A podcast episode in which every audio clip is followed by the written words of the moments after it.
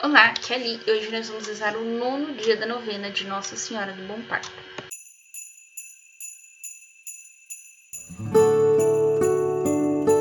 Bem-vindos aos Novenáticos e hoje nós vamos rezar o nono dia da novena de Nossa Senhora do Bom Parto. Magnífica! Estamos unidos em nome do Pai, do Filho e do Espírito Santo. Amém.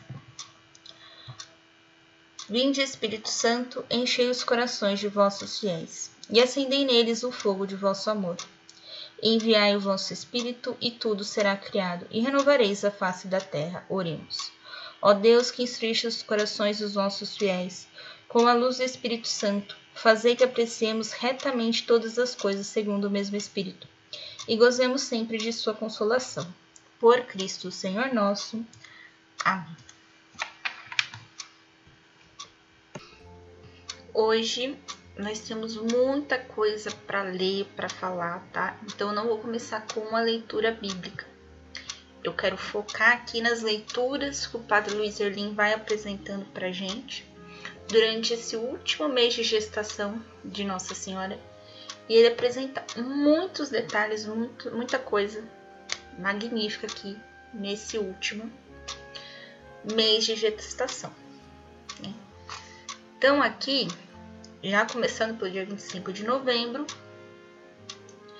ela mostra que Marta, né, a parenta de José, trouxe alguns presentes para o menino Jesus. E ela fala que ela não vê a hora do menino Jesus nascer, né? Ela tá muito ansiosa, né? Ela, ela vem comentando isso com a gente já faz um tempo, né? Ela mostra as orações que ela faz para quando ela tá ansiosa, enfim. Então, no dia 26 de novembro, eu quero ler, tá? Todo o dia 26 de novembro para vocês. Alguns encarregados do Império Romano passaram em todas as casas de nosso povoado, nos intimando para uma assembleia em praça pública às três horas da tarde. Toda a população foi obrigada a ir. Sem entendermos do que se tratava, fomos para a reunião o mensageiro leu um decreto assinado por César Augusto, o imperador, convocando todos os habitantes do império a um recenseamento. Cada um deveria alistar-se em sua cidade natal. Foi um grande susto para todo o povo que estava reunido na praça pública. O mensageiro informou que esse recenseamento deveria ser feito no prazo máximo de um mês. Conclusão do Padre Liserlin. O desespero diante do imprevisto nunca nos ajudará a resolver o problema. E aqui ela conta, né, que de... o certo seria José, né, ir até Belém, que era a cidade de Davi, e os dois eram descendentes de Davi. Então eles deveriam ir até lá. Só que ela estava grávida de oito meses, seria uma viagem muito complicada, muito exaustiva.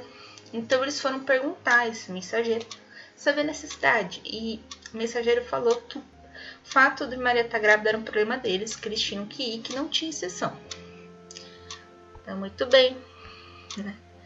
Aí, mais uma conclusão do padre, né? O poder sem caridade é a fábrica de ditadores. E aí eles começam a planejar essa viagem, que seria a mesma distância até a casa de Isabel, mas o fato de Maria estar grávida talvez retardasse um pouco e por mais que fosse a mesma distância, tinham algumas regiões montanhosas.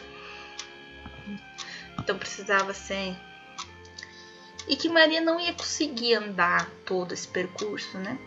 Então Marta lembrou do humilde, né, que é o burrinho, e eles iriam com o humilde fazer essa viagem. Então já no dia 30 de novembro, era um sábado, e eles foram para a sinagoga de manhã. E de noite, ou seja, pro, pro judeu, é, à noite, a pessoa dorme de noite, né? Logicamente. Acorda de manhã até o pôr do sol. Esse é o tempo que eles respeitam o sábado, tá? Então, a noite que começou no dia anterior até a hora do pôr do sol daquele dia, tá? Então, de pôr do sol em pôr do sol. Então, a noitinha do sábado, ou seja, depois do pôr do sol, já era um domingo, eles começaram né, arrumar as coisas para fazer a viagem. E aí Nossa Senhora fala: Porém, minha confiança está no Deus da minha vida. Ele sabe de tudo e caminharei sob seus olhos atentos. Eles queriam entender se existia um propósito deles fazer essa viagem dentro daquilo que Deus estabeleceu, né, para eles que estavam ali gestando Jesus, né? E aí, Padre Luiz Erlim fala: não abaixe a cabeça contemplando o problema, fixe o olhar para frente, para onde você terá que caminhar. Então não adianta ficar aqui, vou ter que ir, vou ter que ir.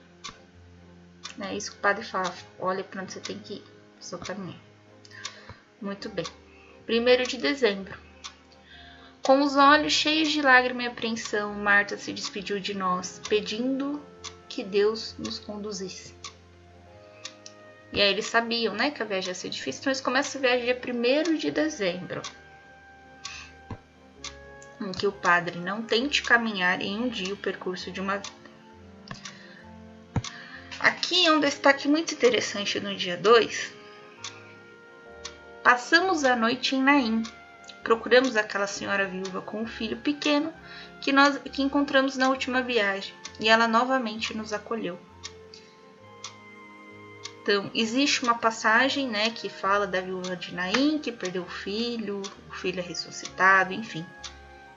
Essa senhora, não sei, mas a coincidência ou o propósito do padre é muito forte, tá? E aí ela fala que se alimentaram, continuaram o caminho, o sol estava muito quente. Apesar dali ser uma época de que deveria já estar um pouco mais frio, né, por conta do, do inverno, eles estão numa região desértica. Então, não tem muita árvore, né? Então, o sol judia mesmo. Desculpa, o sol machuca mesmo, né? Da pessoa.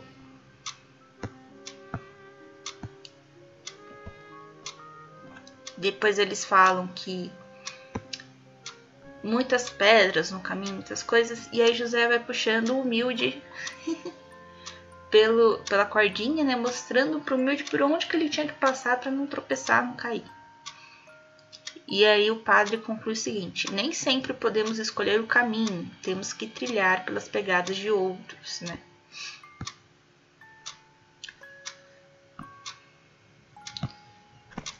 só ver se essa aqui. É, no dia 4, eles foram surpreendidos por bandidos. E aí José conversou com eles. Os bandidos se comoveram e deixaram eles seguirem o caminho. Podem ir, não tem problema. Esse é um fato muito interessante, já já eu, eu explico. No dia 5, ela começa a falar que o José, né, Tava com ferimento nos pés, tava queimado de sol e que ele não, não reclamava, né? E aí ela diz: ele sofre calado, mas sempre com sorriso no rosto, tentando me encher de alegria, né? Em que ela via que ele estava cansado, ele pedia para continuar e ela falava: não, vamos parar um pouquinho. Então eles fizeram várias e várias paradas durante essa viagem, né? Porque Maria tá com muita dor nas costas. Dia 6 de dezembro. José lembrou de alguns cânticos e começou a cantar. E aí, ele, aí ela fala assim: em determinada hora ele disse assim: Jesus, espero que você não esteja enjoado das minhas canções, pois você ainda vai ouvi-las muitas e muitas vezes. Demos risadas e seguimos o caminho. E paramos assim que o sol começou a se pôr. Aí o padre diz o seguinte: Não torne a vida de quem caminha com você mais pesada do que ela já é. Seja você o auxílio e nunca o peso. E agora eu quero ler para vocês o dia 7 de dezembro. De manhã fizemos nossas orações costumeiras. Tiramos o dia para de fato descansarmos. E fiquei deitada quase todo o tempo. Foi um dia especial para José e eu conversarmos. José perguntou-me: Maria, esse sofrimento que estamos passando terá alguma coisa a ver com o mistério que nos envolve? Fiquei um tempo em silêncio e respondi: Confesso que não sei. Eu estou preocupada, mas também creio que tudo se resolverá. Depois disso, José me abraçou e disse ao meu ouvido: Eu admiro muito, mulher. E o padre conclui: Nem sempre conseguiremos dar resposta a tudo. É justamente por isso que a grande graça é a confiança em Deus.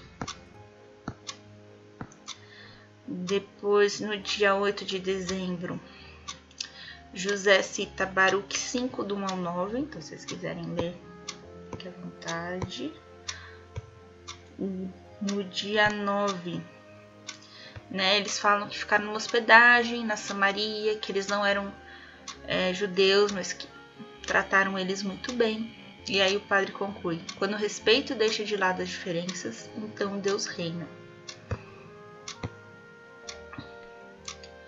Dia 10. No final da tarde, ao redor do poço de Jacó, resolvemos montar nosso acampamento. Então, vocês lembram do poço de Jacó, onde Jesus encontra a samaritana? Pois muito bem. E aí eles contam que eles têm que atravessar o Monte Garizim, né? E aí eles deixaram para fazer essa travessia amanhã, né? Porque essa é uma travessia cansativa, né? Então, aí o padre conclui assim: nossa meta deve sempre estar diante de nós e nunca atrás. Dia 11. No alto do Monte Garizim, eles atravessaram o monte. Eu pedi para pararmos um momento, pois senti um grande desejo de rezar. Nessa hora senti que Jesus se solidarizava na prece, pois ele se mexia com agilidade dentro de mim. Aí ela pediu pro José, né, colocar a mão na barriga, e ele achou que já tava na hora do menino nascer. Ai, ai. Calma, José, falta um pouco aí. Então vamos lá. Conclusão do padre. Quando nossa alma sente vontade de rezar, não é uma simples necessidade pessoal, mas uma convocação do espírito. E aí no dia 12 ela fala que minha preocupação é que essas paradas façam a viagem se prolongar, mas eu sei que não posso abusar. Então eles estão indo, indo, indo, ela sente dor, eles param, descansam, né? E aí o padre conclui: respeitar nosso ritmo é saber prolongar nossa vida. Dia 13. Antes de dormir, olhei a beleza do céu estrelado e rezei meu coração a promessa feita a Abraão foi cumprida. O padre diz o seguinte: quando lhe faltarem motivos para louvar, olhe à sua volta. E por mais que você não perceba a beleza em sua vida, verá que Deus continua agindo ao seu redor. 14 de dezembro. Ah, Respeitando a tradição, hoje não caminhamos, respeitamos o sábado. E José fez uma cabana para proteger do sol. Foi um dia exaustivo? Talvez piorasse se continuássemos a caminhar. As horas não passaram, as dores em meu corpo não diminuíam, até o pobre animal humilde, tadinho, deu sinal de esgotamento. E ainda faltavam tanto ainda para chegar em Belém. Aí o padre diz: a esperança faz gerar a paciência, uma depende da outra. Nos dias 15 e 16, Moisés recita Sofonias 3, de 14 a 20 para Nossa Senhora. Tá? Dia 17. Eles chegaram em Efraim. Então eles caminharam por um deserto que tinha e chegaram em Efraim. José resolveu passar por aqui para podermos descansar um pouco. Encontramos uma pousada ali ficamos. Aí o padre. Na caminhada da vida, entramos em muitos lugares para reclinarmos a cabeça. Mas se quisermos continuar vivendo, temos que dar continuidade à nossa peregrinação. Aqui no dia 18, deixa eu ver. Ah, ela conta de uma parábola e deu um vento forte, né? Então lembra que estão no inverno? Começa a dar sinais. Quem determina é Deus, nossa função a cumprir, a conclusão do padre.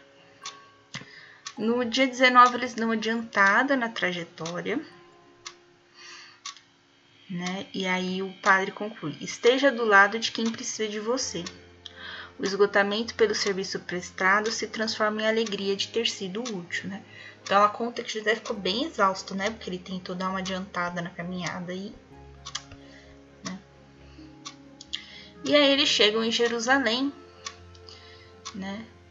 E quando eles chegam perto do templo, eles já eles encontram uma hospedagem, diz que a cidade está muito movimentada e que eles decidem ficar por ali porque no dia seguinte é sábado. Né? Então eles vão aproveitar para ir no templo, fazer as orações, né? Então aí o padre coloca aqui: quando caminhar com o Senhor, cada passo é motivo para rendermos graças. E aqui no dia 21 eu quero ler essa passagem, tá bom? Aqui não diz que pedaço da Bíblia tá, mas é leitura do profeta Miqueias. Mas tu, Belém Éfrata, tão pequena entre os clãs de Judá, é de ti que sairá para mim aquele que é chamado a governar Israel. Suas origens remontam aos tempos antigos, aos dias do longínquo passado. Por isso Deus os deixará, até o tempo em que der a luz aquela que há de dar a luz. Então o resto de seus irmãos voltará para junto dos filhos de Israel. Ele se levantará para os apacentar com o poder do Senhor, com a majestade no nome do Senhor, seu Deus. Os seus viverão em seguranças, porque ele será exaltado até os confins da terra. E assim será a paz. Palavra do Senhor. Graças a Deus. Então aqui José foi no templo, né? Lembra que eu falei que eles tinham intenção de ir no templo rezar? Né? Nossa Senhora não foi, foi só José. E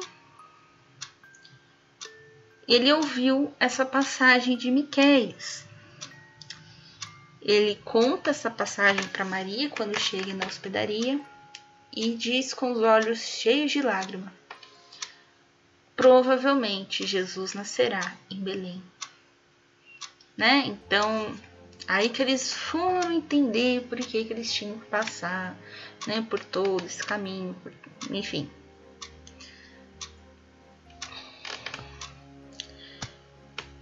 E aqui o padre conclui, né? Nossa casa deve ser Belém. 22 de dezembro. De Belém para Jerusalém, 15 quilômetros. Trajetória segura. Não tem deserto, não tem montanha. Vambora. Eles foram. E aí, Nossa Senhora fala: Eu sinto que Jesus nascerá por esses dias.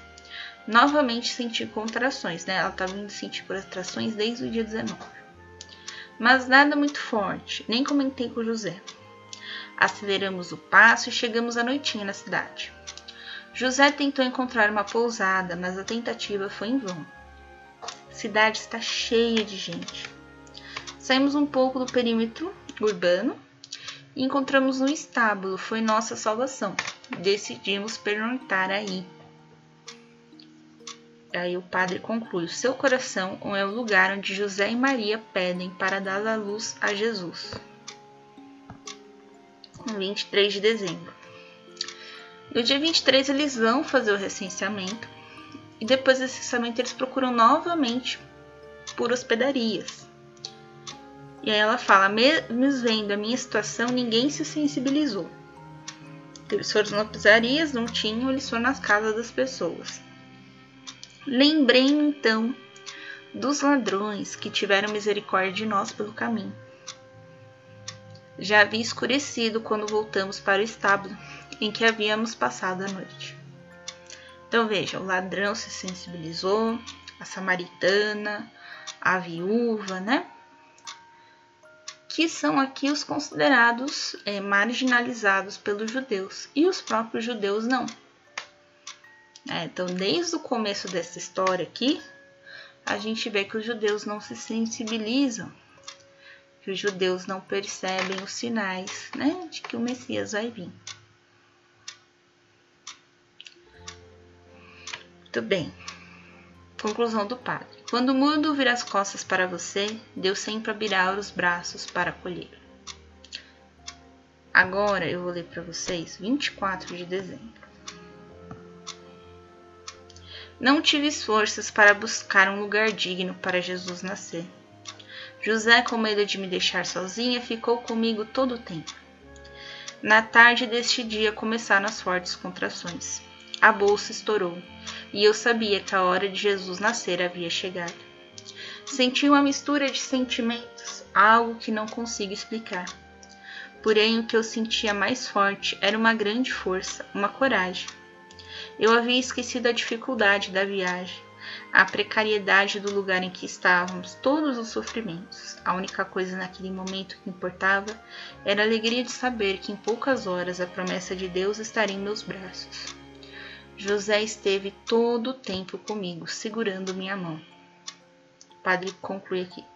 Deixe nascer em você hoje o desejo de perdoar. Faça deste Natal algo que mude sua vida. 25 de dezembro. Nas primeiras horas desta madrugada, Jesus veio ao mundo. Não tenho palavras para expressar o que senti. Assim que ele nasceu, olhei para o seu rostinho e uma grande emoção tomou conta de mim. Chorei e agradeci a bondade do Senhor. Jesus é uma criança linda. Em seguida, José, todo emocionado, enrolou o menino no manto que eu havia feito e deitou em meu colo. Eu tinha vontade de gritar ao mundo a alegria que me envolvia. Depois de um tempo, José transformou a manjedoura em bercinho. E ali reclinamos o menino, que dormia enquanto vigiávamos. Humilde e os outros animais se aproximaram e pareciam festejar conosco. Noite santa, noite bela, a palavra de Deus se fez carne. O Emanuel habita em nós. Hoje, so... aí o padre, né? Hoje somos convidados a ser José e Maria e afagarmos o menino que chega para alegrar nossas vidas.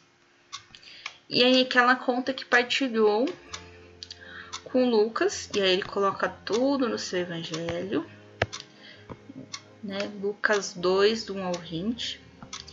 E depois Mateus, Mateus 2, do 1 ao 14. Tá? Então depois vocês podem ler esses dois evangelhos. Deixa eu ver quanto tempo nós temos aqui. 21 minutos, eu falei que esta é grande. Mas eu quero encerrar com Magnífica. Leitura do Evangelho de Lucas, capítulo 1, versículos de 46 a 56.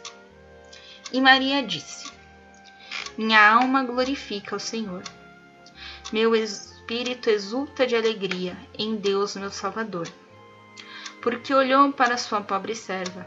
Por isso, desde agora, me proclamarão bem-aventurada todas as gerações. Porque realizou em mim maravilhas aquele que é poderoso, e cujo nome é santo. Sua misericórdia se estende de geração em geração sobre os que temem. Manifestou o poder do seu braço, desconcertou os corações dos soberbos, derrubou do trono os poderosos e exaltou os humildes saciou de bens os indigentes e despediu de mãos vazias os ricos.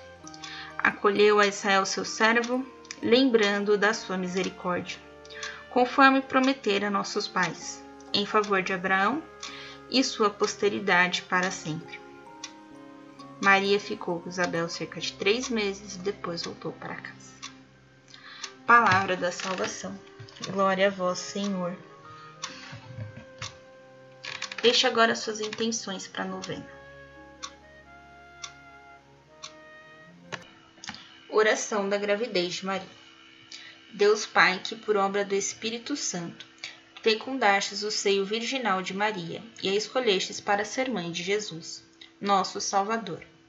Eu te louvo e te agradeço por teu amor incondicional por mim, por minha família e por toda a humanidade Sei que minha vida é regida pela tua providência, da mesma forma que chamastes Maria para uma missão tão importante. Também me chamas para cumprir teus desígnios.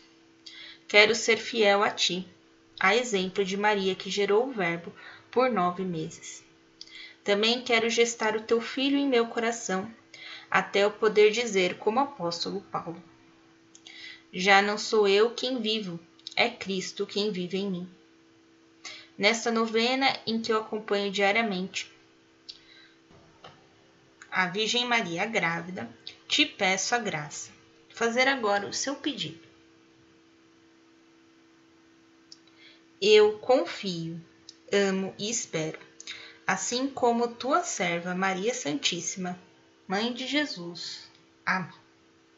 Pai nosso, que estais nos céus, santificado seja o vosso nome. Venha a nós o vosso reino. Seja feita a vossa vontade, assim na terra como no céu. O pão nosso de cada dia nos dai hoje, perdoai as nossas ofensas, assim como nós perdoamos a quem nos tem ofendido. E não os deixeis cair em tentação, mas livrai-nos do mal. Amém. Ave Maria, cheia de graça, o Senhor é convosco. Bendita sois vós entre as mulheres, bendito é o fruto do vosso ventre, Jesus. Santa Maria, Mãe de Deus, rogai por nós, pecadores, agora e na hora de nossa morte. Amém. Ave Maria, cheia de graça, o Senhor é convosco, bendita sois vós entre as mulheres, e bendito é o fruto do vosso ventre, Jesus. Santa Maria, Mãe de Deus, rogai por nós, pecadores, agora e na hora de nossa morte. Amém. Ave Maria, cheia de graça, o Senhor é convosco. Bendita sois vós entre as mulheres, e bendito é o fruto do vosso ventre, Jesus. Santa Maria, Mãe de Deus, rogai por nós, pecadores, agora e na hora de nossa morte. Amém.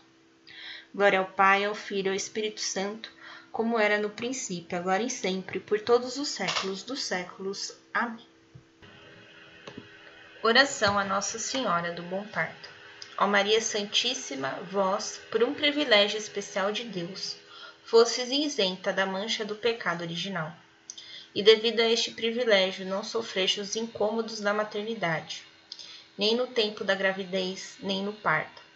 Mas compreendeis perfeitamente as angústias e aflições das pobres mães que esperam filho, especialmente nas incertezas do sucesso ou insucesso do parto. Olhai para mim, vossa serva, que na aproximação do parto sofra angústias e incertezas. Dai-me a graça de ter um parto feliz. Fazei que meu bebê nasça com saúde, forte e perfeito. Eu vos prometo orientar meu filho sempre pelo caminho certo, o caminho que o vosso filho Jesus traçou para toda a humanidade, o caminho do bem. Virgem Mãe do Menino Jesus, agora me sinto mais calma e mais tranquila porque já sinto a vossa maternal proteção. Nossa Senhora do Bom Parto, rogai por mim. Estivemos reunidos em nome do Pai, do Filho e do Espírito Santo. Amém. Hoje encerramos nossa novena de Nossa Senhora do Bom Parto. Né? Nós vamos ter aí pela frente Novena Nossa Senhora das Graças, Sagrada Face, Sagrada Família, Novena de Natal. A gente vai fazer também a novena dos Santos Reis. A gente encerra o ciclo da Quaresma de Natal, depois a gente vai fazer a segunda novena do Espírito Santo e a novena de São Padre Pio, tá bom? Ainda tem mais coisa pela frente, mas ainda não decidi que mês que vai vir o que. Tudo bem, vamos embora. Um beijo, um abraço, que a paz de Cristo esteja convosco e o amor de Maria.